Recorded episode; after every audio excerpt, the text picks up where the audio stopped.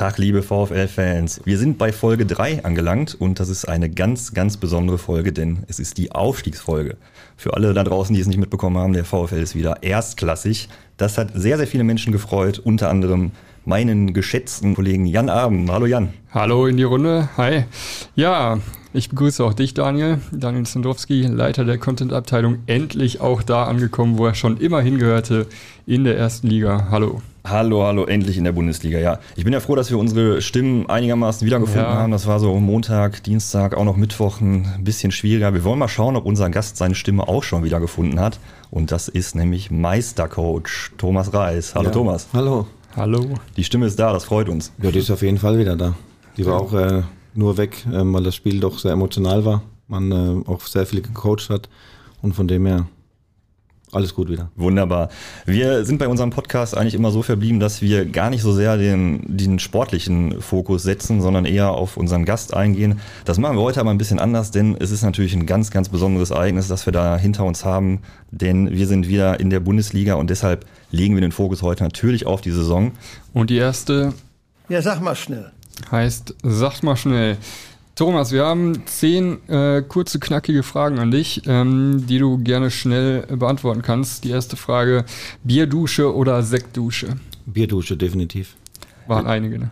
Das waren einige und ähm, ja, aber es war alles gut. War zwar ein bisschen kalt, ähm, ein, zweimal umgezogen und trotzdem bin ich nie äh, trocken auch zur Pressekonferenz gekommen, in der Pressekonferenz, alles gut.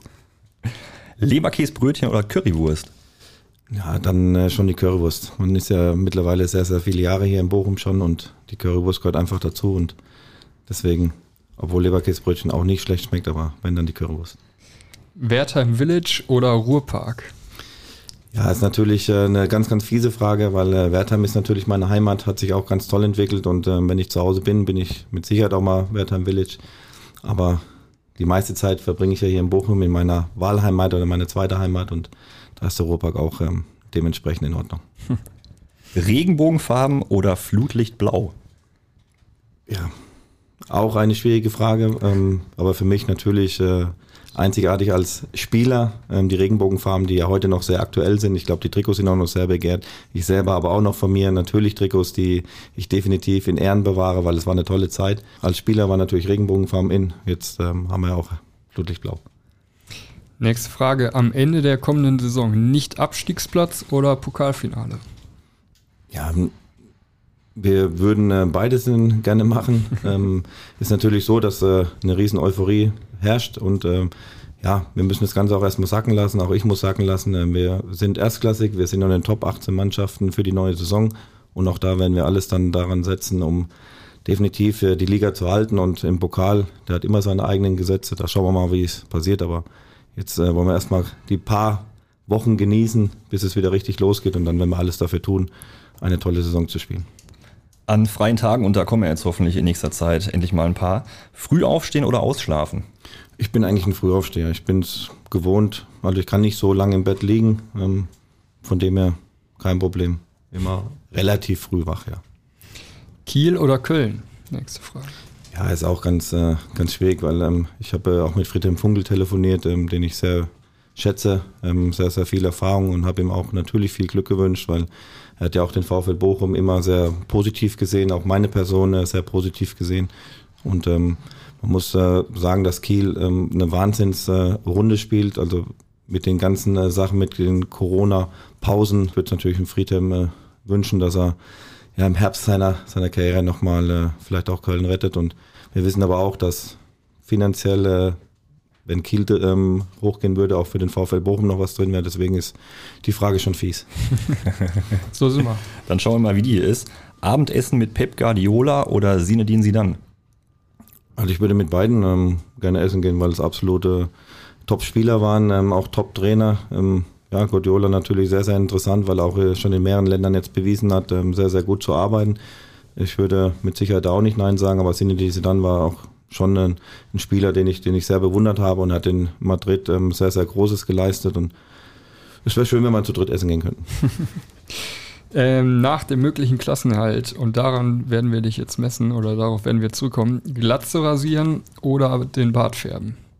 Ja, dann würde ich eher den Bart färben. Glatze hatte ich ja Alles schon mal. Klar. Also, also hatte ich als Spieler und das war auch eine, eine gute Zeit. Also dann äh, würde ich eher mal was anderes machen. Ich hatte die Haare schon gefärbt äh, nach dem Aufstieg. Ich hatte eine Glatze schon, äh, wo ich hier angefangen habe als Spieler. Und das wäre wär mal was anderes wieder. Das merken wir uns und dann hoffentlich in ungefähr einem Jahr äh, holen wir die Farbe raus. Das ist abgespeichert. Also wenn ich eine Glatze, dann äh, müsste ich eher mit meiner Frau reden, weil es, es hat er da auch. Ich denke mal, das es würden ist wir auch nachhaltig ähm, auch immer schwierig und bevor man dann äh, vielleicht zu Hause nicht mehr rein darf, dann würde ich das im Vorfeld abklären. Ja gut, das regeln wir noch. Abschließende Frage. 4 zu 3 Sieg gegen Hannover oder 3 zu 1 Erfolg beim HSV? Beides unheimlich wichtige Spiele. Wir haben ja gesagt, dass in der Saison vieles passiert ist. Ähm, waren ja auch ein paar Negativerlebnisse dabei. Und äh, wir haben ja gesagt, so ein Schlüsselspiel war natürlich in Hamburg, weil man da ähm, gesehen hat, was in, der, in dieser Mannschaft steckt, dass die Mannschaft Vertrauen gefunden hat, dass wir auch in, beim tollen Gegner ähm, attackieren können, dass wir offensiv spielen können. Das war so das erste Schlüsselerlebnis und ja, dann äh, gab es ja noch ein anderes mit, mit äh, Mainz 05, was für mich nochmal ähm, wichtig war am Ende, am Ende des Jahres. Und Hannover war natürlich nochmal sehr emotional und danach, glaube ich, ähm, hat die Mannschaft auch dran geglaubt, wenn du solche Spiele gewinnst, wo eigentlich schon wieder ein Unschieden drin war, dass, äh, dass da vielleicht sogar was ganz Großes möglich ist. Das ist wunderbar. Darauf werden wir mit Sicherheit gleich auch noch eingehen. Das war aber erstmal unser Sag mal schnell. Äh, Thomas, ich lese dir mal ein paar Namen vor und mal gucken, ob du damit was anfangen kannst. Hermann Eppenhoff, Jürgen Gelsdorf, Klaus Toppmöller, Ralf Zumdig, Peter Neururer und Marcel Koller. Was sagst du zu der Auflistung? Bei dem ersten äh, Herrn muss ich sagen, hätte ich jetzt nicht äh, das in Verbindung bringen können, aber ich gehe von aus, wenn ich die ganzen Namen höre und ich war ja bei einigen dabei, äh, waren die Trainer, die den VfL dahin geführt hat, wo wir jetzt wieder sind. Und äh, ja, mein Name ist jetzt da auch mit dabei und ich bin absolut stolz. Wunderbar, genau. Sehr das schön. wäre nämlich auch unsere nächste Frage gewesen, denn dein Name, stolz. Dein Also Name kann man- taucht das- jetzt auf. Kann man, kann man das irgendwie nochmal konkretisieren, wie stolz man da ist? Hat man das überhaupt schon ähm, richtig fassen können? Also so richtig fassen, ähm, ist eigentlich noch gar nicht. Also natürlich kriegt man die Euphorie mit, man hat ja die, die Presseberichte, du bist auf einmal, äh, ja, der VfL Bochum findet, findet überall statt. Man hat äh, leider das nicht mit den Fans feiern können. Wir haben ja auch nur die Videos bekommen, ähm, wie, die, wie die Fans äh, ja für sich äh, den Aufstieg äh, gefeiert haben. Das ist natürlich sehr, sehr schade, dass wir da nicht teilhaben konnten. Das hätte vielleicht die ganze Sache nochmal äh, noch besser dargestellt. Und ja, wenn du, wenn du hier gespielt hast und ähm, ich glaube, dass ich sehr, sehr viele Stationen ähm, hier mitgemacht habe, ich, die ganze Geschäftsstelle, ich glaube, ich habe alle Bereiche ähm, in meinem Praktikum äh, durch, durchleuchtet oder durfte ich, äh, durfte ich teilnehmen. Dann bin ich äh, zum anderen VfL gegangen, um mich persönlich weiterzuentwickeln und ja, und dann kommst du zurück, kriegst die Möglichkeit hier beim VfL Bo Bochum Trainer zu sein. Und ich habe ja auch immer gesagt, das ist auch jetzt nicht böse nachkarren, waren ja, wie es halt beim Trainer ist, ja nicht immer alle begeistert. Und dann ist es halt wichtig, dass man äh, seiner Linie treu bleibt, dass man ja versucht, äh, seine Art ähm, von, von Fußball, seine Art, äh, wie man die Mannschaft führen möchte, wie man das Umfeld, ja, oder wenn er sich im Umfeld präsentieren möchte, ähm, umbringt. Und ähm, von dem her, ja, wenn dann so, eine, so ein Ding gelingt, hätte ich im, im kühlsten Träumen nicht dran geglaubt. Ich habe zwar gesagt in meiner Antrittsrede, mein Traum oder mein Ziel ist es, den VfL Bochum wieder dahin zu führen, wo er hingehört. Und wenn das dann innerhalb von anderthalb Jahren äh, funktioniert, das ist ja wie ein Traum und ich bin froh, dass, es, äh, dass der Traum jetzt Wirklichkeit geworden ist. Wir auch. Das ist übrigens wunderbar. Du hast jetzt schon ein paar Themen angesprochen, die wir hier heute in diesem Podcast ähm, auch abarbeiten werden. Da wissen die Zuschauer und die Zuhörer, wir sind ja auch bei YouTube und bei Spotify und Apple Music aktiv. Da werden die Leute auf jeden Fall schon mal wissen, was die gleich noch erwartet. Genau. Ähm, eine Frage, die wir hatten, also wir haben dich an dem Tag am Sonntag äh, sehr oft feucht und nass gesehen. Ähm, war das am Ende nur Bier oder hast du heimlich auch mal ein Tränchen verdrückt? Ja, das ist immer, immer so eine Sache. Man, natürlich will man als Mann nicht immer dementsprechend ein Tränchen zeigen, weil, äh, aber es sind manchmal Emotionen, die dazugehören und ähm, ich denke jetzt nicht, dass ich da groß Tränen ähm, vergossen habe, aber es ist dann schon emotional, wenn man einfach mal alleine dann ist und ich musste dann auch mal weggehen, weil man, äh, weil, ja, weil man an dem Tag was erreicht hat mit der Mannschaft und ähm, ich habe es ja nicht alleine erreicht, sondern mein ganzes, mein ganzes Team, ja, der gesamte Verein und plus die Mannschaft, die unheimlich ja, sowieso dazu beigetragen hat, ähm, dann äh, ist es so, dass man ja doch mal vielleicht ein bisschen ein bisschen schlucken muss und und das nicht nur wegen dem Bier, sondern auch, äh, weil halt einfach die Emotionen ähm, schon überhand genommen hatten. Ich glaube, da warst du nicht der Einzige hier am Tisch, der äh, da durchaus auch mal ein Minütchen für sich brauchte und äh, das auch mal genossen hat. Das ist vollkommen richtig. Ich habe mich da umgeschaut und doch auch kann ich das aus eigener Erfahrung bestätigen, dass da doch sehr viele Emotionen an diesem Tag auch innerhalb der kompletten Geschäftsstelle aktiv äh, waren. Das, das war wirklich ein schönes Bild an dem ja, Tag. Ja, man, man hat es ja auch äh, dementsprechend gesehen, weil es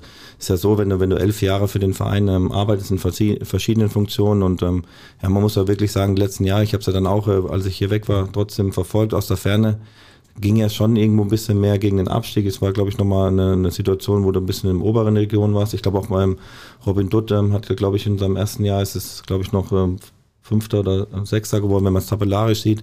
Aber du hast halt immer Phasen gehabt, wo es halt wirklich ähm, hopp oder top ging, ähm, auch gegen den Abstieg. Und wenn du dann äh, ja auf einmal ein Jahr hast, wo du wirklich von Anfang an mit ein paar Wacklern am Anfang, wo ja auch dann äh, bisschen, bisschen negativer gesprochen wurde, aber wenn du es dann am Ende so erreichst, eine ruhige Saison spielst von Anfang an und dich dann einfach mit der Meisterschaft krönst, ja, dann äh, denke ich, dass viele einfach darauf gewartet haben und vielleicht auch nicht mehr für möglich gehalten haben. Definitiv. Bevor wir so ein bisschen auf die ganze Saison gucken, lass uns doch nochmal diesen Aufstiegstag, diesen letzten Sonntag ein bisschen aufrollen. Wir wollen jetzt alle interne haben, wir wollen alles wissen, von vorne bis hin. Fangen wir vorne an. Äh, das war ja ein ganz besonderer Tag und man wusste ja schon in der Woche vorher in Nürnberg, okay, heute könnte es soweit sein. Jetzt am letzten Sonntag, äh, hat man da irgendwas anders gemacht? Ist man anders in den Tag reingegangen, weil man wusste, okay, heute kann hier Großes passieren oder war das, war das wie immer? Nein, es war allein schon nicht wie immer, weil wir uns normalerweise immer am Spieltag treffen und nicht, äh, nicht vorher im Hotel sind. Es war so, dass wir anderthalb Wochen äh, ins Hotel mussten. Das waren die Vorgaben, die wir dann auch dementsprechend gerne erfüllt haben. Und wenn man dann noch ein bisschen weiter zurückholt, ähm, war ja Nürnberg schon das erste Mal, wo dann so wieder ein bisschen, ja, ein bisschen eine Trauer war, ja, ein bisschen eine Enttäuschung, weil man es da halt nicht geschafft hat. Aber das lag auch daran, dass man gegen einen sehr guten Gegner gespielt hat. Und ich habe ja auch gesagt, ich habe auch der Mannschaft direkt gesagt, äh, nach, du musst ja selber erstmal wieder runterkommen. Wenn du, wenn du vor acht Wochen gegen Nürnberg gespielt hättest, hättest du einen Punkt geholt, hätte jeder gesagt, super, weil die Mannschaft sich auch toll entwickelt hat in Nürnberg. Und äh, ja, und du bist halt mit dem Bus hingefahren und das waren alles so, so Sachen, die, die einfach die Enttäuschung alle vorgerufen haben. Aber wir haben gesagt, okay, wir, haben es jetzt in der eigenen Hand, wir haben das Unentschieden. Das ist wichtig für uns, für den Kopf, weil wir gegen eine gute Mannschaft zurückgekommen sind, obwohl wir nicht gut gespielt hatten. Dann hast du die anderen beiden äh, Konkurrenten unter Druck gesetzt, dass die definitiv gewinnen müssen, um ihr persönliches Ziel zu erreichen. Uns hat ein Unentschieden gereicht. Wir sind keine Mannschaft, die auf Unentschieden spielen. Wir haben das erste Spiel in Nürnberg in der Rückrunde Unentschieden gespielt, sonst entweder Hopp oder Top. Das wussten wir auch, aber wir haben gesagt, Mensch, du hast ein Heimspiel, Du hast ähm, alle Möglichkeiten. Wir wissen, dass äh, mit Sicherheit Bochum äh, ja, aus allen Nähten platzen wird. Und äh, du konntest die Fans, wir haben natürlich auch ähm, aufgerufen, äh, dass, dass sie zu Hause bleiben sollen, aber das war schon äh, auch für den Verein unheimlich schwierig, weil es klar war, dass äh, die Euphorie einfach ähm, sehr, sehr groß ist. Und der Ablauf war dementsprechend, wir haben uns ja ganz normal wie immer gefrühstückt, dann einen Spaziergang gemacht. Das Einzige, was wir verändert hatten, und dann auch nochmal ein riesen Dankeschön an, an die Spielerfrauen, ja gerade, ich glaube auch an, an, an Toto, ähm, seine Frauen, an Gambo, die haben, glaube ich, da so in die Wege geleitet, haben nochmal ein emotionales Video ähm, dann, dann fertiggestellt, was wir dann nach der Sitzung gezeigt haben. Wir haben die Sitzung extra im Hotel gemacht, um dann auch äh, die 20, 25 Minuten Busfahrt nochmal, dass die Jungs nochmal ein bisschen runterkommen und das hat alles dazu gepasst, um äh, ja, dann diesen Tag dann so zu krönen. Das heißt, als ihr dann in der Kabine wart und kurz vorm, vorm Spiel musste gar nicht mehr viel gesagt werden, da war eigentlich schon alles soweit durch. Im Endeffekt muss, glaube ich, an so einem Tag muss man sowieso nichts sagen. Ähm, klar hat man eine gewisse taktische Vorgaben, hat ein paar Dinge, die man die Woche erarbeitet hat, weil wir wussten, Sandhausen war ja auch die Gefahr, ja, hieß es auch, ja, die haben nur drei Punkte auswärts, ja, ist richtig. Sie haben aber auch bewiesen, dass sie gegen vermeintlich gute Mannschaften auswärts zwar verloren haben, aber es war nicht ganz einfach, gegen die zu bestehen. Man hat ja auch hier gesehen, dass sie alles versucht haben, über Standards, über lange Bälle, darauf haben wir vorbereitet, das haben wir nochmal, dann nochmal thematisiert und dann äh, ja, und mehr braucht es in der Kabine, weil die Jungs einfach raus wollten und man hat am Anfang schon ein bisschen Nervosität gespürt, aber das, das finde ich einfach normal wichtig ist, wenn man dann auf dem Platz steht, wenn die ersten, ja, vielleicht die erste Aktion dann schon läuft. Normalerweise mit dem Anfest ist die Nervosität weg. Und das hat man dann auch im Spiel dann gesehen, dass wir, das war so ein Spiegelbild der Saison, dass man auch, wenn man gut reinkommt, ja, man geht in Führung, man kriegt zwar wieder ein Gegentor und trotzdem hast du immer das Gefühl, da wird nichts passieren und das war ein gelungener Tag. Eindeutig, ja. Bisschen, ja. Wann war dir denn so im Spiel klar, okay, ähm, das hier, das wird heute was? Gab es da so den Moment, irgendwie das 2-1 oder erst beim 3-1 oder erst in der 90. Minute? Also beim, beim 2-1 natürlich war es so, ich habe ja gesagt, ich will keine Ergebnisse, aber das, das bleibt ja nicht aus, dass du von anderen Plätzen Ergebnisse bekommst. Ich habe gesagt, wir wollen es, solange du es in der eigenen Hand hast, ist es, ist es dementsprechend immer besser. Und ähm, auch da als Fürth, klar, man hört dann eine rote Karte, liegen hinten, Kiel liegt hinten, auf einmal führen sie wieder. Ich habe gesagt, konzentrieren, wir konzentrieren uns nur auf uns. Dann gehst du, macht Foto das, äh, das 2-1. Und dann habe ich ja schon, habe ich gesagt, Mensch, habe ich gesagt, das kannst du jetzt nicht mehr vergeigen. Wir werden definitiv ähm, ja, aufsteigen. Und wir wollten aber uns krönen mit der Meisterschaft, weil das ist auch was Besonderes. Es gibt seit Jahren jetzt die, die Schale und es ist, und es ist ein Titel, ja, den du, es ist zwar in Anführungszeichen nur ein Zweitligatitel, aber wir sind als Meister aufgestiegen. Wir haben für den VfL Bochum einen, einen Titel geholt mit dem verbundenen Aufstieg. Und äh, als das 3-1 dann gefallen ist, das war dann, ja, war dann einfach eine Befreiung. Und man hat ja auch gesehen auf der Bühne, die Jungs, die haben ja Videos dann, äh, was man danach gesehen hat. Das war schon gigantisch. Ja, man hat gesehen, wie die ganze Bank da quasi explodiert ist und auf den Rasen gerannt ist und so weiter. Das sah schon auch von oben wirklich sehr gut aus. Ja, da hat man halt gesehen, dass dann auch äh, ja, irgendwo ein Druck und eine Belastung halt abgefallen ist. Ja, weil es war ja, war ja Druck. Ja, weil du kannst es nicht verhindern. Es wird natürlich reingeredet. Ähm, deswegen habe ich ja immer versucht, gegenzusteuern. Ja, man kann ja was verlieren, man kann auch was verlieren. Ja, aber wenn einer vor der Saison, deswegen habe ich gesagt, wenn einer vor der Saison gesagt hätte, du kannst am 34. Spieltag aus eigener Kraft was ganz Tolles erreichen, ich weiß nicht, wer gewettet hätte. Wahrscheinlich nicht so viele. Das Einzige, was man sagen muss, äh, was natürlich gefehlt hat in dem Moment, wo jetzt äh, Robert Joule äh, zum 3 zu 1 einen wirklich sehenswerten Treffer ähm, eingenetzt hat, war natürlich die Fans. Ne? Also ich hätte es gern erlebt, aber ich will es mir irgendwie auch gar nicht vorstellen, wie das Stadion hier ausgesehen hätte, wenn hier Fans gewesen wären. Ich denke, dass das Stadion schon seit Wochen, also nicht über das ja, letzte Spiel, klar. sondern weil man einfach ähm, ja, gemerkt hat und da habe ich auch äh, gesagt, da, da, bin ich auch stolz drauf, dass die Mannschaft ähm, so eine tolle Entwicklung genommen hat, dass wir gemeinsam ähm, am, am, an was gearbeitet haben, eine Entwicklung eingeleitet haben und ich glaube nicht nur dieses Spiel wäre definitiv sowieso ausverkauft gewesen, du hättest wahrscheinlich das Stadion doppelt ja. ausverkaufen können, aber die anderen Spiele vorher dann auch, weil einfach diese, diese Lust, diese Gier, dieses lange Warten, ja, mal eine tolle Saison zu spielen, mal was Tolles erreichen zu können, hätte mit Sicherheit dazu beigetragen, dass der Zuschauerschnitt in Bochum gigantisch gewesen wäre. Auf jeden Fall. Und wir hoffen natürlich alle, äh, auch an dieser Stelle, kann man das nur noch mal betonen, äh, dass es ab der nächsten Saison zumindest teilweise wieder äh, Fans im Stadion geben wird. Ja, und da freuen wir uns auf jeden Fall dann drauf, weil wir sind jetzt eine Liga höher, ist natürlich nochmal medial was, was ganz anderes. Du bist jetzt, äh, ja, du bist wieder wer. Ja, du bist, ähm, wird ja immer wieder gesagt, die graue Maus. Ja, die graue Maus ist aber zurück. Und ähm, wir haben was ganz, ganz Tolles erreicht. Und wir wussten, dass die Fans immer hinter uns stehen. Das hat man in den sozialen Medien zumindest dann auch mitbekommen. Und ja, es ist einfach schön, dass wir ein tolles Jahr krönen konnten und ähm, viele Bochumer stolz gemacht haben. Auf jeden Fall. Ich drücke mal eben einen weiteren Knopf. Wir sind wie immer nicht auf die Sekunde genau, aber ist ja auch wurscht. Äh, ungefähr 1848 lang sprechen wir jetzt hier. Ähm, und da fragen wir dich einmal kurz reingerätscht, was war denn dein persönliches Highlight-Spiel in dieser Saison? Wir haben es vorhin natürlich schon ein bisschen angesprochen, aber wenn du jetzt spontan eins rauspicken müsstest, äh, welches wäre das Highlight-Spiel? Ja, das Highlight-Spiel war von der Saison her natürlich in Hamburg.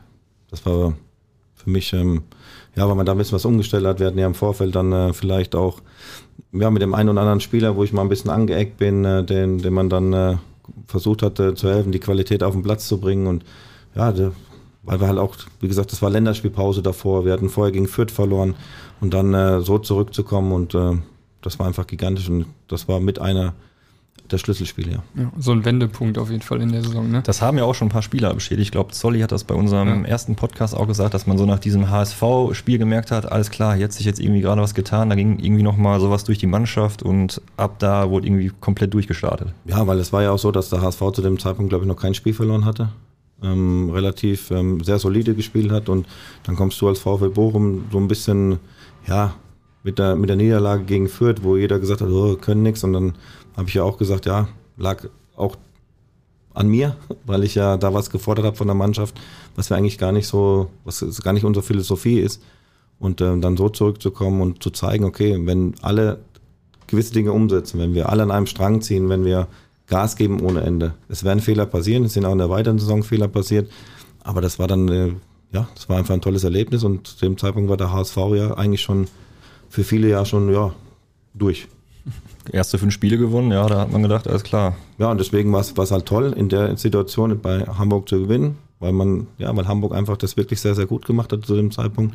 Und hat die Mannschaft erstmal gemerkt, okay, ja, wir können ja auch gegen so Gegner dementsprechend mithalten.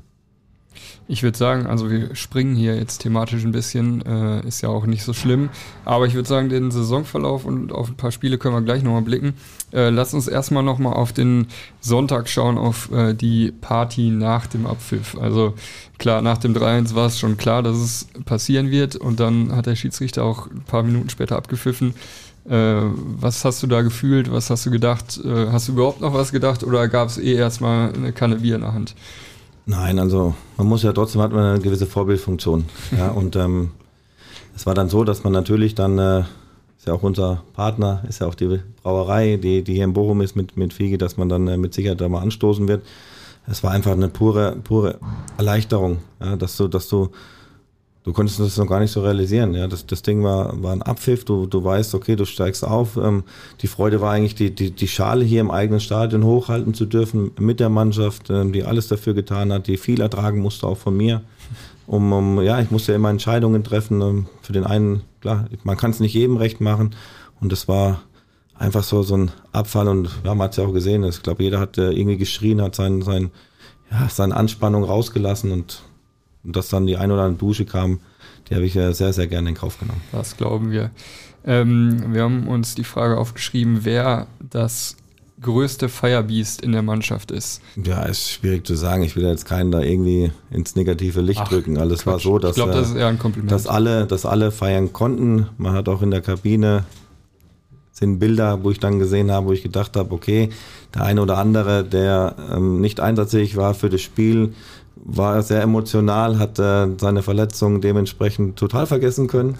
Ja, und betäubt. Ähm, betäubt vielleicht auch ein bisschen. Und ja, das war Adrenalin äh, pur. Und es gibt schon einige, die mit Sicherheit ähm, sehr gut feiern können, aber es hat sich trotzdem alles äh, dementsprechend in Grenzen gehalten.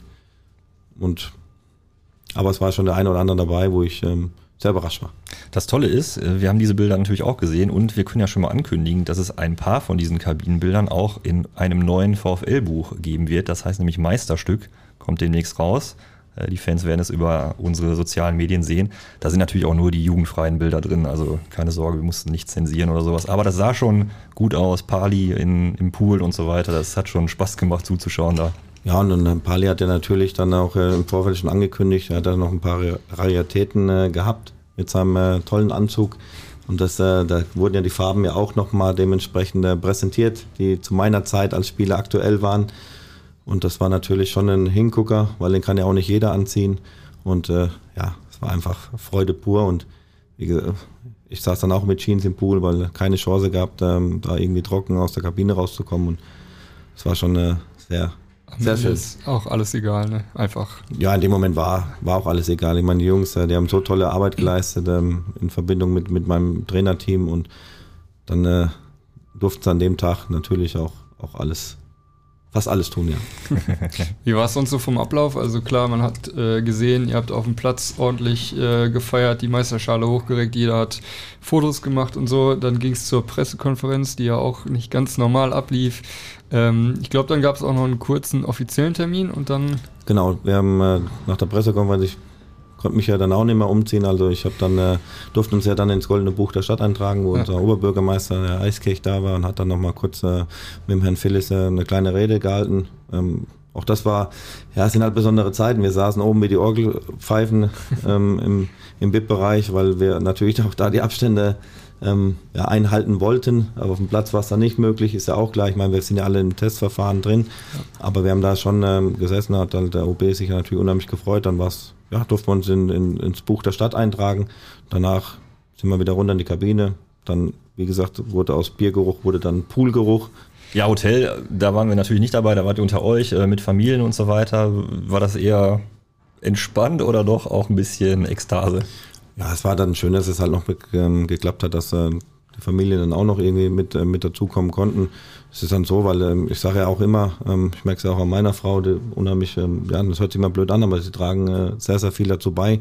Gerade wenn, äh, wenn man ein bisschen Frust hat. Ich meine, ich als Trainer habe ja auch Frust, wenn ich nach Hause komme und habe hab mal ein Spiel verloren, dass ich dann äh, nicht unbedingt ertragbar bin. Ich meine, ich war ja auch so, wenn, ja, wenn man dann halt sich nicht sieht, wenn man dann telefoniert und, und ja, dann ist man dann schon ein bisschen angespannter, ein bisschen gereizter, dann äh, muss auch die Frau viel ertragen, so geht es ja den Spielern auch, aber es war dann schön, dass wir alle gemeinsam dann den Abend noch genießen konnten und die Jungs haben ein bisschen, ein äh, bisschen gefeiert, es waren auch die Kinder dabei, also auch da haben sie der eine oder andere natürlich eine Vorbildfunktion, ja, das nicht alles äh, überhand nimmt, aber es war einfach ein gelungener und ein runder Abschluss. Das hört sich auf jeden Fall danach an. Freut uns, dass ihr den Tag genießen konntet und wir natürlich auch und alle Fans draußen und ganz Bochum.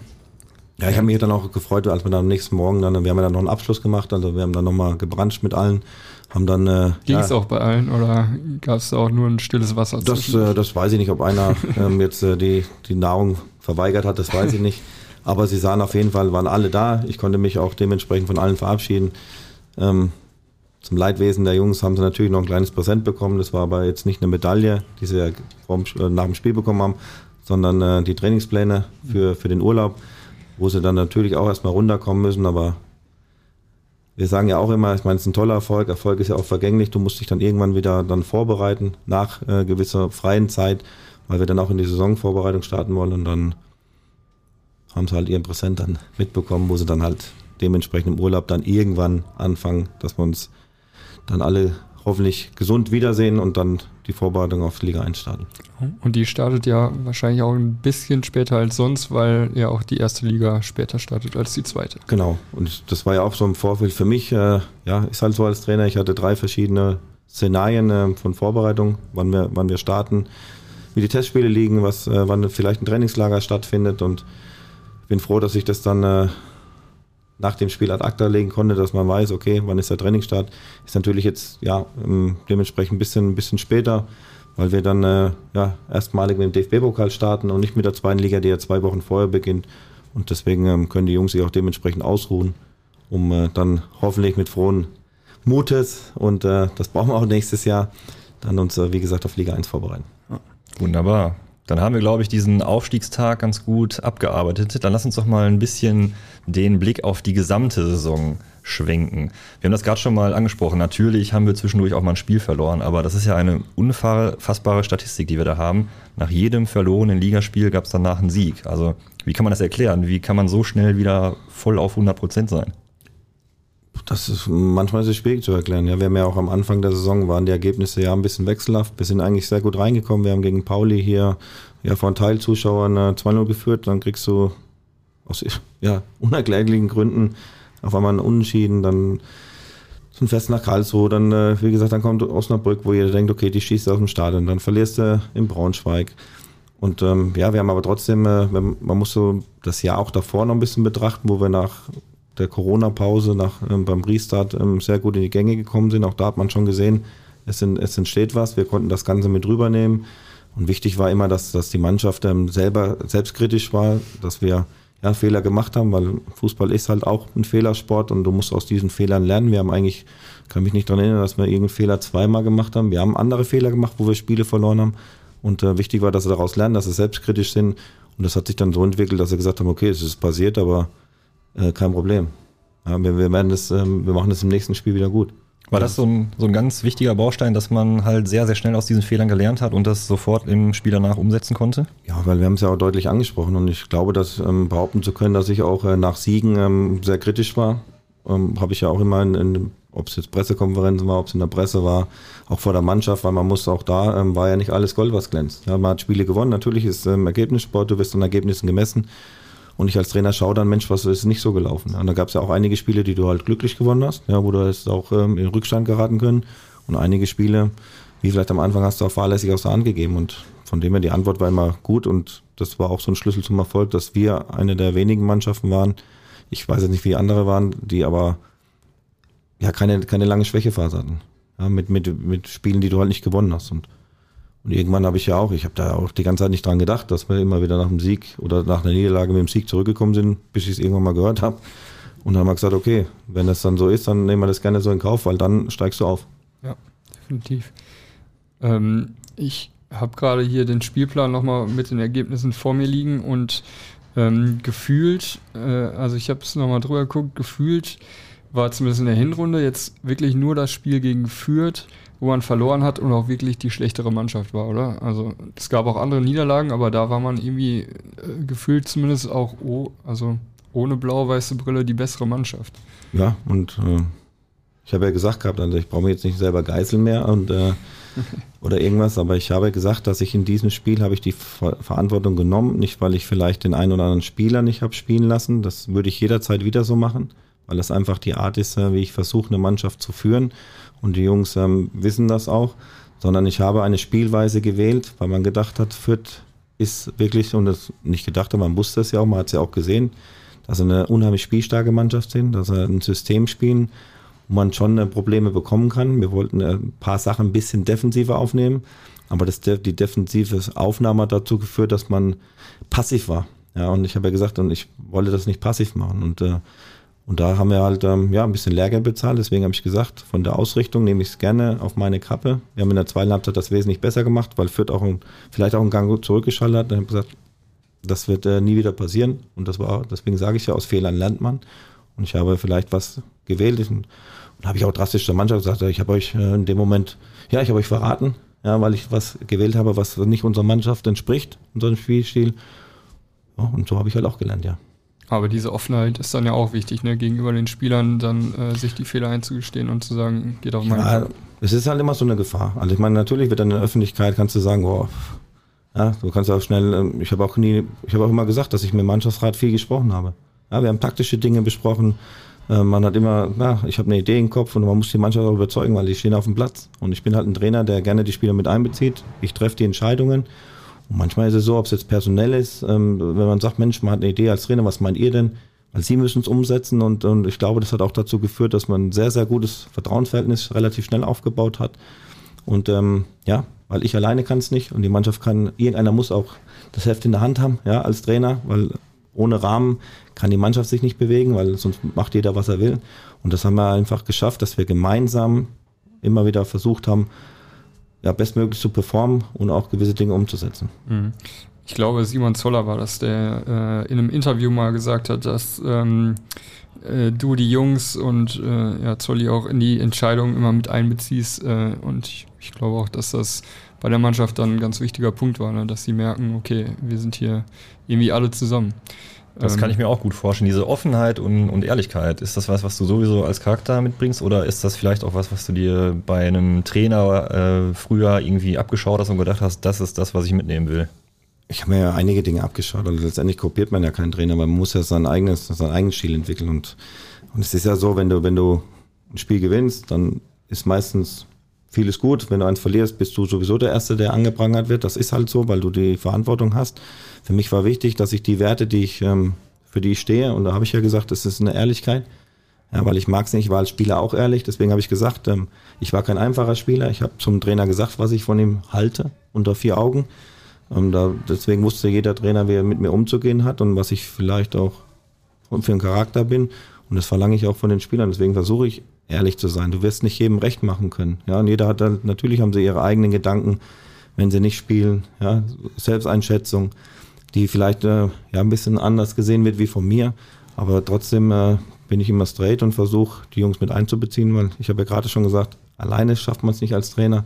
Die, die Zeiten haben sich auch geändert. Zu meiner Zeit wärst du nie zum Trainer gegangen und hast gefragt, warum spielst du nicht? Ja, dann, ähm, jetzt ist es eine Fragegeneration. Du, ich habe gesagt, ich muss den Spielern ja auch, wenn sie fragen, ein Parameter mit an die Hand geben, wie sie sich dann verbessern können, um eventuell mehr Spielzeiten zu bekommen. Weil daran kann ich sie dann messen und sie können sich dann selber messen. Und ich denke, dass ich damit ganz gut fahre. Das heißt, früher war das anders, da hat man das quasi so hingenommen als Spieler, okay, der Trainer stellt mich jetzt gerade nicht auf und heute will man da schon so mehr Gründe wissen? Ja, auf jeden Fall. Also du hast, ähm, wenn du, wenn du nicht gespielt hast, ich meine, es kam in Bochum bei mir seltener vor, das war vielleicht im letzten Jahr, ich habe es halt im Training versucht zu regeln. Und deswegen sage ich, ich war, ich war nicht einfach. Ich habe in dem Moment, ja, mein Mitspieler, der auf meiner Position gespielt hat, da hätte ich, äh, hätte ich alles an den Hals gewünscht. Ja, aber so war ich halt. Aber ich war, ich war aber nicht hintenrum. Also, und ähm, man hat halt versucht, im Training dann 100% Gas zu geben. Weil äh, jetzt hast du die Möglichkeit als Trainer, du kannst ja auch viel, wir können Training aufnehmen, ja, was wir auch machen, um einfach auch den Spielern zu zeigen, pass mal auf, ähm, wenn ich einem Spieler nur was sage nach dem Spiel, dann geht es da rein, da raus. Wenn du aber Bilder hast und kannst das wirklich zeigen, Mensch, guck mal, dein, ja, wenn man immer von der Körpersprache spricht oder von den Dingen, ja, die Effektivität. Wir können alles, ähm, und das ist für die, für die Jungs einerseits vielleicht nicht ganz so gut, Andererseits sage ich, es ist überragend, weil dadurch ähm, sehen sie sich selber und können sich dann auch entwickeln. Und da sind wir auch beim Stichwort ähm, Team äh, hinter dir, ne? also Co-Trainer, aber auch Videoanalyse, die haben ja alle einen Riesenanteil auch dran, oder? Jetzt hat jeder einen Anteil dran. Also ich, ich wäre ja fatal, wenn ich sagen würde, ja, jetzt bist du, jetzt bist du der Heilsbringer und bist der Papa des Erfolgs. Ja, natürlich habe ich eine gewisse Verantwortung, aber ich, ich kann mich 100% auf mein Team verlassen. Ja. Ich habe im, im, im Markus Gellhaus einen, einen Co-Trainer-Kollegen gefunden, der, ja, wo ich gesagt habe, äh, eigentlich äh, war es klar, dass wir aufsteigen, so im Nachhinein aus Spaß, weil er, er kennt es ja nicht anders. er ist ja, glaube ich, schon äh, der Friedhelm Funkel, der, der, der Co-Trainer, ja, wie oft er schon aufgestiegen ist. Ja. Und auch da war mir wichtig, einfach eine gute Erfahrung mit reinzubringen, weil ich, ja, ich bin halt vielleicht ähm, relativ neu in dem Geschäft, was, was Profitum anbelangt, obwohl ich ja auch viele Funktionen im Profigeschäft schon getan, äh, gemacht habe. Ich war Co-Trainer unter vielen. Ich habe eine U23 betreut. Und das wurde ja am Anfang auch so ein bisschen kritisch gesehen, weil ich ja nur Jugendtrainer war, aber ich habe gesagt, äh, pff, du bist 12, 13 Jahre Trainer und hast schon einiges erlebt, auch hier in dem Verein. Dann hast du, dann hast du, ja, Videoanalyse, ja, wo man uns immer drauf verlassen können mit Nick Honnet, du hast mit, mit Recep Kusitani, der, der dann verantwortlich ist, mit, ähm, ja, wenn wir, wenn wir trainieren, die Jungs haben Polarsystem, wir, wir schauen, wie die Werte sind. Auch das hat sich ja früher als junger Spieler oder als Spieler hieß es, ja, klar, marschier. Hat keinen interessiert, ob du jetzt, äh, keine Ahnung, ob dein Puls jetzt äh, auf der Höhe ist oder der. Auch das ist, äh, ja, eigentlich gute Schutzmaßnahmen für, für die Jungs. Ja, dann hast du mit, dann hast du, dann hast du, ja, ich sag mal mit Peter Greiber, der schon ewig da ist, der, der, ja, der, ich sag mal nur drei oder vier Mann bespaßen muss, ja, das sind die Torhüter. Ich habe ein paar, paar mehr, aber das passt dann auch, ja, der muss auch passen zur, zur Philosophie, was, was gibt man als, als Trainer vor. Ja, du hast mit Jörn Menger, wir haben äh, durch, durch Jörn Menger viel eingeführt, was Testungen anbelangt vor dem Training, dass wir einfach gut darauf vorbereitet sind, wenn die Jungs mal vielleicht ähm, Probleme haben, frühzeitig zu erkennen durch gewisse Testmaßnahmen. Und ähm, ja, ich darf jetzt ja keinen vergessen. Ja. Also du hast die ganzen Alle Physios, auch, genau. du hast ja mit, mit, ja, mit Andi Pahl, mit Markus und Pali ist ja auch, ähm, wo ich immer sage, der heimliche Präsident des Vereins, ja, weil er schon ewig da ist, schon viel mitgemacht hat. Ja, aber auch solche Leute, nicht nur weil es Pali ist oder auch die Physios sind unheimlich wichtig, auch für mich als Trainer, weil die Jungs, die sind bei ihm, sie bekommen Sachen. Ja, sie bekommen die Sachen gewaschen. Sie bekommen, äh, wenn sie mal ein Trikot brauchen. Bei den Physios ist es so, du bist in einer Wohlfühloase, du kriegst eine Massage. Und da öffnen sich die, die Jungs dann auch mal und dann ist es für mich wichtig, also ich will nie wissen, was die Jungs sagen. Ob sie sagen, ja, der Trainer, der hat's nicht mehr alle oder das ist der größte. Punkt, Punkt, Punkt. Ähm, und ähm, aber allein dann vielleicht mal einen Hinweis zu bekommen, Mensch, vielleicht sprichst du mal mit ihm oder das ist unheimlich wichtig. Und äh, das habe ich auch damals, äh, als ich den Fußballer gemacht habe, meine Trainerphilosophie reingeschrieben, ja, weil man dann so, ein, so einen Kreis entwickelt, so ein Diagramm, welche Leute ähm, wichtig sind. Also wichtig sind alle, aber das war für mich immer entscheidend, dass du gerade solche Leute in Wohlfühlmöglichkeiten der Spieler da, da ist es schon eine sehr, sehr große Hilfe.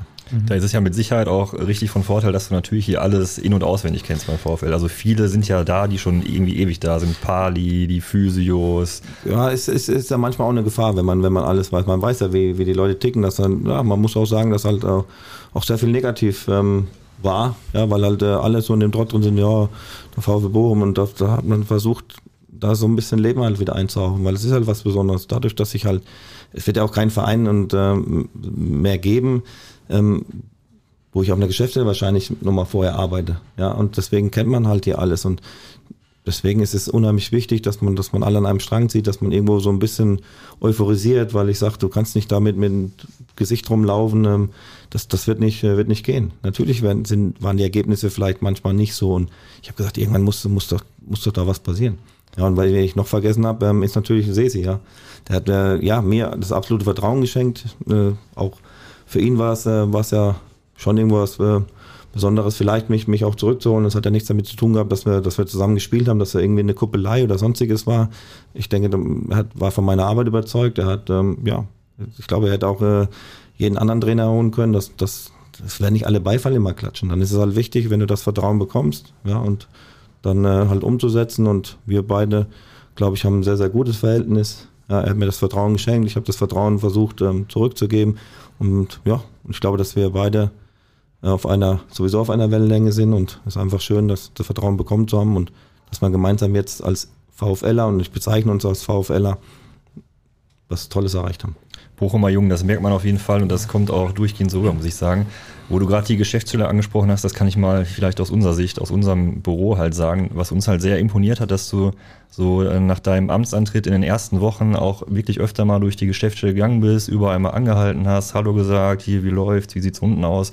Also das war schon eine Geste, die haben wir vorher irgendwie noch nicht so mitbekommen. Das hat schon sehr imponiert. Ich glaube, da hast du auch sehr viele Mitarbeiter direkt mit auf die Reise genommen. Das war schon eine coole Sache. Ja, und das, das war mir halt wichtig, weil ich, ich, ich wusste ja, das ist ja auch nichts Verwerfliches, ja. Wenn du, wenn du halt schon lange arbeitest und halt immer denselben Trott hast, ja, immer so ein bisschen Hoffnung geschürt wird, dann, ja, vielleicht sportlich nicht so gelaufen ist, dass du dann irgendwann ja nicht immer freudestrahlend rumläufst, ist mir schon klar. Aber ich habe gesagt, okay, ich bin jetzt neu, ich möchte hier was bewegen, dass es jetzt so funktioniert hat, hätte ich ja auch nicht 100% äh, so, so gedacht, dass es so schnell geht. Ist natürlich unheimlich schön, aber ich habe gesagt, ja, du musst, du musst irgendwas anders machen, was vielleicht noch nicht da war. Und, deswegen hatte ich halt gesagt, ähm, für mich ist eine Wertschätzung jedem gegenüber unheimlich wichtig, ob es jetzt der Greenkeeper ist, ob es der ist.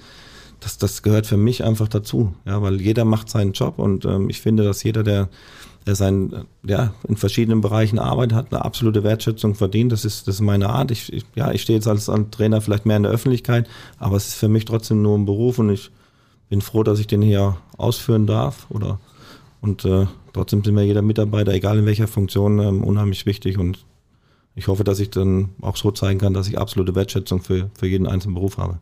Auf jeden Fall eine richtig tolle Einstellung, die aber auch einfach wunderbar ins äh, Ruhrgebiet passt, hier nach Bochum. Und du hast das ja auch ähm, an, bei deinem Amtsantritt, glaube ich, sogar schon gesagt, dass du ja schon vor langer Zeit eingebürgert wurdest hier in Bochum. Also, dass das wirklich so die zweite Heimat geworden ist. Was macht das hier so alles für dich aus? Ja, auf jeden Fall. Ich meine, ich war, klar, war ich dann immer weg, weil ich habe ja gleich am Anfang gesagt, dass es halt, äh, ja, der Verein auch nicht mehr mit mir als Spieler weiter geplant hat. Und du musst ja trotzdem gucken, wie es halt, wie es halt weitergeht. Und trotzdem ja, wenn, wenn du acht Jahre hier gespielt hast, wenn du tolle Erfolge feiern durftest, ja, ich habe auch Misserfolge gehabt, erste Liga-Abstiege, zwei Stück, direkt wieder aufgestiegen, UEFA Cup direkt reinmarschiert. Das ist halt einfach eine besondere Situation, weil das waren acht Jahre und die haben mich einfach geprägt. Und als ich hierher gekommen bin, ja, dann war es schon erstmal, wenn dir einer ins Gesicht gesagt hat, was er von dir hält, dann äh, hast du erstmal geschluckt, weil man kannte das nicht aus anderen Regionen.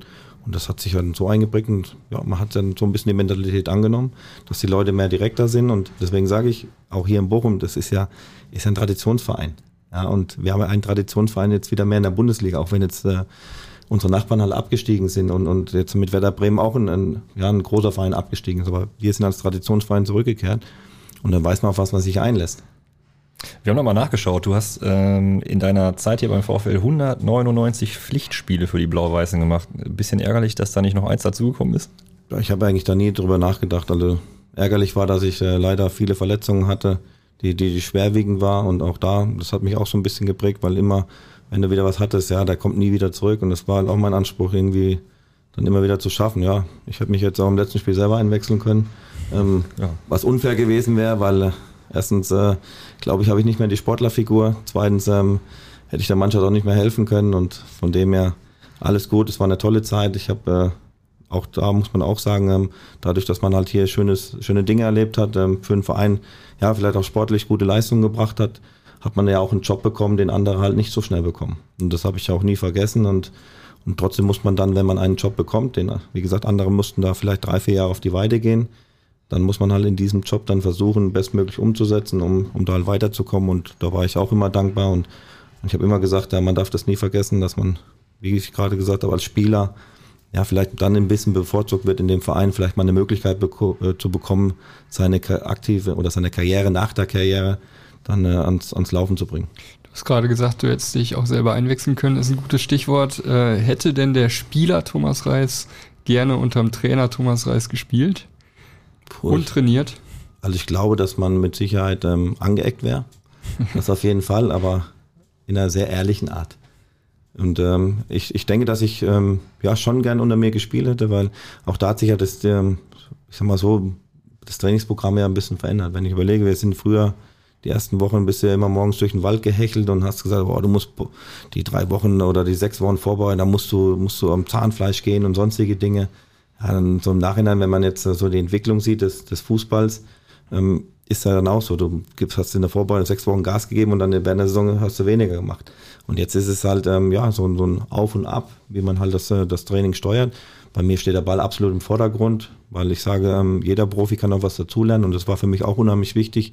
Das war ja auch so mal so ein Punkt, wenn man sagt, warum, weshalb hat man jetzt die Dinge erreicht mit der Mannschaft. Selbst die älteren Spieler haben sich entwickelt. Ja, ich sag mal so ein Toto, wo man, wo man weiß, der, der läuft seine zwölf Kilometer, ähm, verlässt aber auch mal gern seine Position, ähm, weil er halt überall helfen will. Und das ist ja auch ähm, so, so eine Sache, wo, wo er dann auch immer wieder mit Video, selbst er dann äh, gesehen hat oder wo er gesagt hat, Mensch, das ist vielleicht besser, guck mal, da hast du mehr Struktur drin und, dadurch hat er auch eine tolle Entwicklung genommen. Robert Tesche das selber. Und gerade wenn man ältere Spieler noch entwickeln kann, das ist ja, glaube ich, auch nochmal ein gutes Zeichen, ähm, weil die Jungen, ja, die werden immer lernen, ja, weil die Älteren haben halt Erfahrung und ich glaube, dass jeder ältere Spieler auch nochmal einen Sprung gemacht hat. Und das ist für mich auch nochmal ja, eine, eine tolle Sache, dass die auch die älteren Spieler das absolute Vertrauen dann hatten, die Dinge, die man umsetzen möchte und ihnen helfen möchte. Ja, und deswegen haben sie sehr, sehr gut performt. Ich glaube, Robert Tesche ist da wirklich so der, also in dem Zusammenhang der herausragende Spieler, ne, wo man irgendwie vor ein, zwei Jahren ähm, so gedacht hat, okay, jetzt geht's vielleicht langsam vorbei und auf einmal macht er hier, weiß nicht, acht Tore, glaube ich. Oder? Ja, zum Torjäger mutiert, ja. der trifft ja. Was alles. für Dinge, also reihenweise in den Winkel geknallt und auch wichtige Tore natürlich. Ähm, vorhin kam die Frage auf, was ihr dem äh, in den Tee getan habt. Ja, Im Endeffekt ähm, ist es so, du brauchst als Spieler manchmal so ein bisschen Glück, dass du, dass du halt eine Phase erwischt, ähm, ja, wo du vielleicht in jedem Spiel triffst. Ja, und der hat da, aber ich, ich sage, das ist halt ein längerer Prozess. Ähm, ich habe ja auch, als ich, ähm, wo ich hier Trainer wurde, und das war ja so meine Anfangszeit, ähm, habe ich direkt an, an dem Tag, wo es dann feststand, habe ich mit, der, mit dem Mannschaftsrat ähm, oder ich habe mit den Führungsspielern direkt telefoniert, ja, obwohl ich noch kein Training gemacht habe. Und weil ich ähm, einfach so schon die von Anfang an mitnehmen wollte. Und bei Robert ist es so, der hat, der ist genauso wie bei Toto. Ja, ich sag, die, du kannst denen eine Aufgabe geben ja, im Training und ich könnte in die Kabine gehen, könnte Kaffee trinken und ich weiß, die wird zu 100 Prozent gemacht. Und, und deswegen spielen die beiden auch mit diesem Alter oder in, in ihrem Alter, und das ist ja schon für einen Fußballer mittlerweile, wenn du 35 bist und jetzt, äh, ich glaube, Robert hat ja sogar heute Geburtstag. Gestern. Am, äh, gestern. ähm, ja, also wir am Donnerstag äh, hat er ähm, 34 und das, das ist ja irgendwo was Besonderes, in dem Alter noch diese Leistung abrufen zu können. Das liegt aber daran, weil die immer auf Top-Niveau trainieren. Ja, und, und er hat sich jetzt durch dieses Training, ist er topfit, er war nie verletzt, er war leider im letzten Spiel gesperrt, aber er hat ähm, alle Spiele machen können, Toto auch, ja, auch nie verletzt und das sind einfach gute Charaktere, die, die unheimlich wichtig waren und auch sind für die Mannschaft. Und sie haben sich einfach, und Robert hat sich einfach dieses Jahr belohnt für, für eine Menge Arbeit, die er, die er geleistet hat. Das hatte man aber auch wirklich so im Gefühl, ne, dass da in dieser Saison einfach so viele Typen auf dem Platz standen, die einfach diesen Erfolg auch sowas von verdient haben. Jetzt haben wir Tesche, Toto gesagt, aber auch so ein Robert Joule, Simon Zoller, Manuel Riemann, ach, da können wir wirklich alle aufzählen. Ja, Im Endeffekt muss man auch alle aufzählen. Ja. Das ist ja immer schwierig, weil man will ja auch keinen vergessen. Und wir wissen ja auch, äh, dass, dass Manu dann verletzt war, war für ihn auch eine ganz, ganz schlimme Situation, weil er vorher auch super gehalten hat. Da war man froh, dass Patti Trevis ähm, auf einmal so, ja, gut funktioniert hat, was auch nicht immer einfach ist. Und für, ja, wir wussten ja auch, und das habe ich den Jungs ja auch irgendwann gesagt, ähm, sie haben es ja dann selber auch erwähnt, dass für viele halt das eine Riesenchance ist, ja, was Tolles zu erreichen, vielleicht erste Liga zu spielen, weil sie halt vom Alter her uninteressanter sind für andere Vereine. Ja, und ja, und das war auch nochmal so ein Ansporn, denke ich mal, für, für jeden Einzelnen, das zu erreichen und die anderen halt zu begeistern und mitzuziehen. Und was man vielleicht auch nochmal dazu sagen kann, äh, es haben ja nicht alle Spieler aus dem Kader ein äh, Pflichtspiel absolviert. Und ich habe aber, ich habe sehr viele Trainingseinheiten ja gesehen, habe äh, Fotos gemacht und so. Äh, und man hatte nie das Gefühl, dass irgendwer von denen auch nur ein Prozent nicht mitzieht oder so. Ne? Auch, also wenn sie nicht gespielt haben, im Training voll durchgezogen. Ähm, das äh, ist dann ja auch wichtig. Ne? Ja, das, das versucht man ja trotzdem zu vermitteln. Und ich sage ja, ich war ja dann auch nicht einfach, wenn ich nicht gespielt habe. Ja, aber ich, mir konnte man aber auch nie vorwerfen, dass du, dass du im Training kein Gas gibst, weil ich sage, letztendlich schadest du dir nur selber. Ja. Weil du kannst ja mit einem Trainer mal Probleme haben, der vielleicht eine andere Art von Fußball spielen möchte, der jetzt ähm, deine eigene Art nicht so, nicht so mag oder nicht so passend findet. Aber wenn du dich dann komplett hängen lässt, ja, das, das, und kann ja auch sein, dass der eine oder andere vielleicht irgendwann mal bei einem anderen Verein hat, ja, oder ein anderer Trainer kommt. Und wenn du dann halt geschludert hast, ist ja der Einstieg dann irgendwo anders auch wieder ein bisschen schwierig und das versucht man dann zu vermitteln und da war es halt unheimlich wichtig, dass die Mannschaft Und deswegen sage ich ja, bin ich auch unheimlich dankbar. Die haben ja auch diese Spieler dann, äh, weil als Trainer irgendwann, klar, haben die einen Hals auf dich. Ja, das ist ja auch in Ordnung. Aber wenn sie dann von Mitspielern dann mitgezogen werden, ja, weil dadurch leidet, sonst leidet unsere Trainingsqualität drunter. Und das haben wir halt dieses Jahr gut hinbekommen, dass wir auch immer wieder auf, schon auf gutem Niveau, auch wenn das Training nicht immer optimal war und ich natürlich auch manchmal gedacht habe, boah, hat jeder, jeder seinen Bruder geschickt oder irgendwas, dass, ähm, dass du halt dieses Niveau, dass es annähernd an ein Spiel rankommt, dann ist es natürlich auch ein bisschen leichter und das haben, wie gesagt, das hat die Mannschaft echt unheimlich gut hinbekommen. Ja. Guckt man eigentlich bei den jüngeren Spielern ein bisschen kritischer drauf? Ich habe da immer Amel Belakotschap so im Gedächtnis, wo du sagst, ja, da fordere ich dann irgendwie ein bisschen mehr, weil ich weiß, der Junge hat so viel Talent, das muss der irgendwie aus sich rausholen. Ja, klar.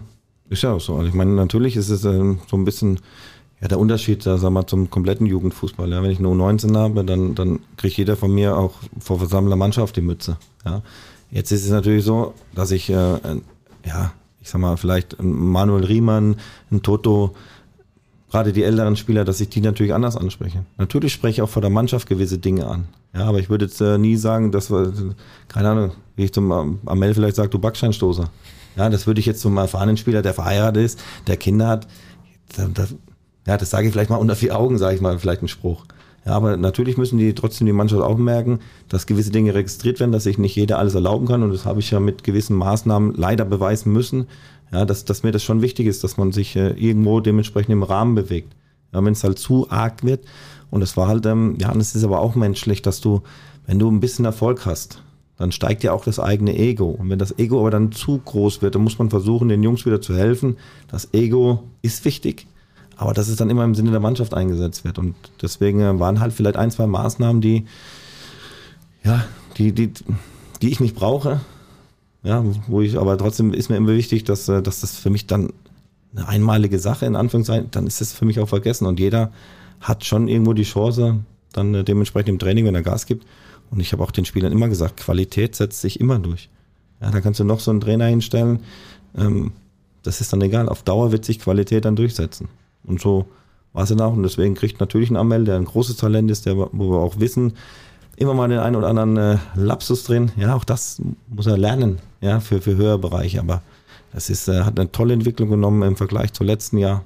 Und ich bin absolut äh, froh, mit einer ganz, ganz jungen Innenverteidigung gespielt zu haben, weil da hat man schon gesehen, dass der VfL Bochum ähm, auch gute Talente hat zum Entwickeln. Und wir wissen ja auch, dass wir nicht jeden ähm, auf Dauer hier behalten werden. Ja, das ist so beim kleineren Verein. Aber es ist halt einfach schön, vielleicht auch für die neue Generation, wenn sie sehen, okay, wenn die Leistung stimmt, ich kann selbst aus der eigenen Jugend hier beim VfL Bochum mal im großen Stadion spielen. Auf jeden Fall. Ich würde sagen, wir wagen nochmal einen kleinen Ausblick. Wir sind jetzt schon bei fast einer Stunde angelangt, aber ein bisschen Zeit haben wir, glaube ich, noch. Nachspielzeit ist heute länger. Ja, fast. war ja auch viel los die letzten Tage. Ja. Ähm, wir blicken jetzt äh, in freudiger Erwartung auf eine Bundesliga-Saison an Kastropper. Was ist denn da das Ziel? Ja, logisch ist, wenn du nach elf Jahren harter Arbeit, ja, und es waren ja auch trotz allem auch vor meiner Zeit, wurde ja trotzdem hart gearbeitet. Wir haben jetzt einfach ähm, ja, was, was Tolles erreicht, dass du alles dafür tun wirst, um nicht wieder nach elf Jahren dahin zu kommen, oder jetzt nach einem Jahr wieder dahin zu kommen, wo du elf Jahre warst. Ja. Das ist natürlich das primäre Ziel. Klar. Ich habe auch gesagt, ähm, auch da muss man trotzdem die Kirche im Dorf lassen. Man muss schauen, wie sich dann äh, letztendlich die komplette Liga zusammensetzt. Es werden Mannschaften geben, mit denen du dich einfach messen kannst und messen musst. Ja, wir haben, äh, wir wissen, dass wir nicht äh, unbedingt das Budget haben wie, wie manch anderer Verein. Deswegen ähm, wäre es auch fatal zu sagen, äh, deswegen habe ich es auch dieses Jahr gesagt, wir waren, glaube ich, wenn man ehrlich ist vom Budget her im Vergleich zu anderen Mannschaften, Platz 8 bis zehn vielleicht, würde ich mal, ja. würde ich sagen. Und deswegen hatte ich von Anfang an gesagt, man darf jetzt die Ziele nicht so hochhängen. Wir können sie intern hochhängen, ja, weil jeder Sportler möchte das Beste erreichen. Ja, ich habe ja auch äh, zur Mannschaft, wir haben ja auch gesagt, ja klar, willst du, wenn du in der zweiten Liga spielst, willst du irgendwann mal Erster werden. Das muss ja auch ein Ziel sein. Und trotzdem äh, muss man, muss man schon realistisch sein, wenn man ein Budget hat, was mit Sicherheit jetzt äh, nicht so hoch ist, wie ich gerade gesagt habe, wie bei manch anderen, wirst du erstmal realistisch um diese Plätze spielen. Wir wollen natürlich bestmöglichst performen. Wir wollen, es geht um den Klassenhalt, ist auch klar als Aufsteiger. Und ich glaube, da, da sind wir uns ja auch alle einig. Ne? Und da werden wir mit aller Macht ähm, alles dafür tun. Da wird wichtig sein, inwieweit ist Ruhe, ja, weil du wirst wahrscheinlich nicht 21 Spiele gewinnen wie in der zweiten Liga. Das schön. Es wird Phasen geben, wo es, wo es nicht so gut läuft. Dann ist die Frage, inwieweit ähm, finden wir die Ruhe? Ich werde die Ruhe definitiv haben. Und ähm, dann glaube ich, ähm, kann man auch da was erreichen, dass man sagt, äh, man kann diese Liga vielleicht auch länger spielen. Stichwort Personal vielleicht noch. Ähm, ist ja so, dass der Großteil des Kaders eigentlich äh, Vertrag hat. Jetzt haben wir noch die äh, Verlängerung von Danny Blum und Milos Pantovic bekannt gegeben. Ein externer Neuzugang ist auch schon da, Christopher Anvi Ajay. Der bringt auch wieder ordentlich Tempo mit. Äh, dafür steht ja unser Spiel auch eigentlich. Ne? Der passt genau rein, oder? Ja, auf jeden Fall. Ich meine, klar ist, dass du in der ersten Liga auch ein bisschen so dein, dein Spiel ein bisschen, ein bisschen anpassen musst. Man hat ja auch ein paar Paderborn gesehen, die äh, überragend damals aufgestiegen sind, die diesen Stil weiter in der Bundesliga spielen wollten und dann halt auch sehr viel Lehrgeld bezahlt haben, weil das ist eine andere Qualität. Da werden Fehler ganz brutal bestraft. Also wir werden jetzt nicht äh, hier noch einen äh, Mannschaftsbus vors Tor stellen, aber man muss schon äh, schauen und deswegen ist ein Tempo ist, ist immer wichtig. Ja, und wir haben mit Danny Blum einen Spieler auf, der, auf einer Position, der Tempo hat. Wir haben mit Gerrit Holtmann, jetzt haben wir mit Anti Afcay auch noch einen Spieler dazu bekommen, weil ja, du brauchst auch da Konkurrenz und von dem her werden wir uns äh, dementsprechend viele Gedanken machen, vielleicht auch ein bisschen variabler zu werden, aber ohne dass wir jetzt äh, nur das Tor verteidigen wollen, weil wir müssen auch ein bisschen Fußball spielen, aber es wird passend äh, zur Liga, passend zu unserer Philosophie, werden wir schon was finden, um äh, möglichst viele Punkte zu sammeln. Und da haben wir auch vollstes Vertrauen in Davon Sesi, der ja, ja, in den letzten Jahren schon den einen oder anderen Namen aus dem Hut gezaubert, äh, der dann hier eingeschlagen ist und uns dahin gebracht hat, wo wir jetzt sind. Genau. Wie sehen jetzt noch die nächsten Wochen so aus? Ähm, wir haben gerade schon über den Vorbereitungsstart gesprochen, der irgendwie Ende Juni liegen wird. Wie sieht es bei dir bis dahin aus? Ja, es war natürlich jetzt äh, direkt nach dem Aufstieg oder die Woche noch äh, sehr viel um die Ohren. Ähm, was natürlich einerseits auch schön ist, ja, weil man, da hat man, da wird es einem langsamer bewusst, äh, was, was überhaupt hier entstanden ist. Es, trotzdem muss man irgendwann mal runterkommen. Man, man, plant die Vorbereitung, man hat seine Testspiele, zumindest die Termine. Ähm, stehen ja jetzt fest oder wann man spielen möchte, weil, weil ich jetzt genau weiß, welchen Vorbereitungsplan ich nehmen kann. Und äh, ja, bisschen am Telefon wird man sein, man muss trotzdem mal runterkommen. Und es wird dann auch irgendwann nochmal mit meiner Frau zehn Tage bisschen, äh, bisschen in Urlaub gehen, um, um vielleicht auch mal das Handy nur abends. Ich weiß, äh, sie lacht immer, weil ich normalerweise das auch nicht schaffe, äh, das Handy komplett wegzulegen, weil du immer irgendwie dabei sein musst. Das sind auch so Sachen, die ich noch lernen muss, einfach mal ein bisschen Ruhe reinzubekommen. Aber man macht sich natürlich schon Gedanken, ähm, dass der Kader möglichst noch ein paar Spieler, und es ist einfach so, unseren Kader verstärken sollen. Und ähm, am liebsten wäre, wenn der Kader schon komplett stehen würde, wenn der Trainingsstart ist. Aber meistens ist es so, auch gerade durch Corona, wenn noch so viele Spieler auf den Markt kommen, wo man jetzt vielleicht noch gar nicht dran glaubt, wo vielleicht auch passend für den VfL sind, die auch finanzierbar sind. Und damit werde ich mich dann beschäftigen. Bloß natürlich die Vorbereitung im Kopf. Welche Philosophie trägt dazu bei, um auch das nächste Ziel dann, was im nächsten Jahr ansteht, zu erreichen. Ja, wir sind gespannt, was noch kommt und gönnen dir aber natürlich auch ein paar Tage Pause. Also das pack nett. das Handy ruhig weg. Das ist nett. Wir melden uns nicht mehr. Wir haben nee. ja jetzt die Aufnahme hinter uns und genau, wir sind genau, versorgt. Genau. Ja, ihr seid auch blockiert. Wir sind zufrieden. Oder so. Ja, wir haben jetzt echt fast eine Stunde voll, ne? aber eine, eine Kategorie, Kategorie, haben wir noch. Ne? noch. Ja, ist heute schon Weihnachten? Hast du ihn erkannt? Ich habe ihn erkannt. Ähm, war auch ein Spieler, der ja, gut feiern konnte. Ah, das glauben das wir, ja. Glauben wir sehr, sehr gerne, ja. Ich Aber man hat auch gesehen, dass er, glaube ich, auch zur Vorbereitung dann wieder fit ist. Sehr gut. Das ist auch eine wichtige Nachricht. Ich gebe dir das hier mal eben in die Hand.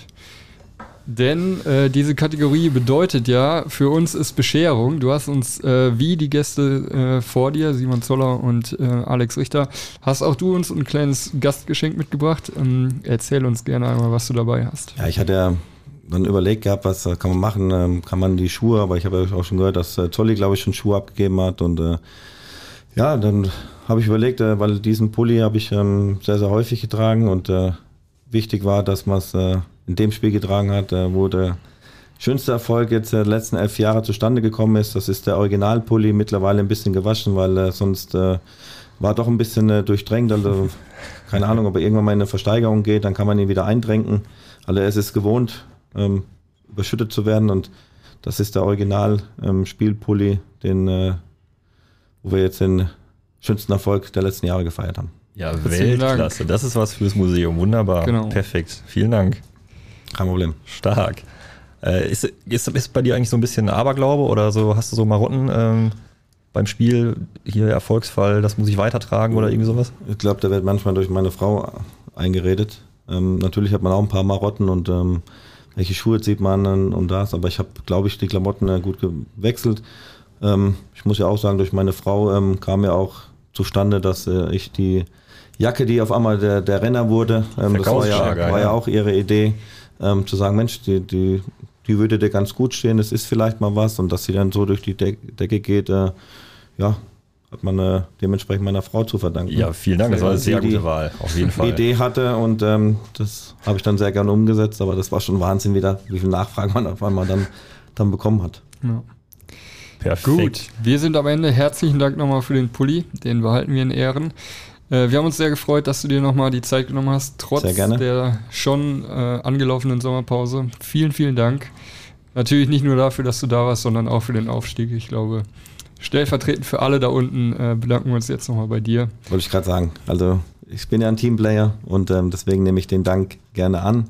Und der Dank gebührt genauso euch wie alle Mitarbeiter der VfL Bochum wir haben was erreicht, wo wir elf Jahre drauf gewartet haben und wir können, glaube ich, auch sehr, sehr stolz sein. Das Von A bis Z alle zusammen. Auf jeden Fall. Vielen Dank, Thomas. Danke dir. Schönen Urlaub. Und allen Fans da draußen, genießt die Sommerpause und äh, vielleicht nochmal einen Blick auf die Zweitligatabelle und nächstes Jahr dann auf die Erstligatabelle.